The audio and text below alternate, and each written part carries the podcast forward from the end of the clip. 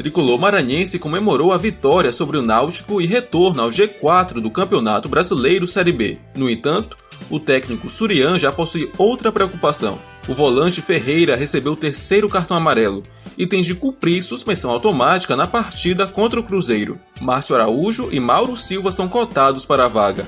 O jogo contra o Cruzeiro vai ser na capital mineira, neste sábado às quatro e meia da tarde, no estádio Independência.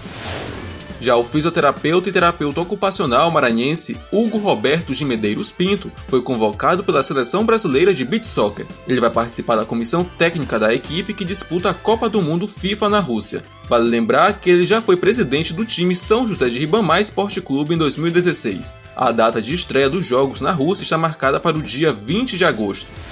E amanhã tem jogo do Moto contra o Paragominas no estádio Mariano Travassos às 7h30 da noite. O atacante Felipe Cruz, que estava há 10 dias sem jogar, foi liberado pelo departamento médico para exercícios leves e pode ser relacionado pelo técnico Carlos Ferro para entrar em campo. Outro jogador que também está se recuperando e pode entrar no time é Everton Silva.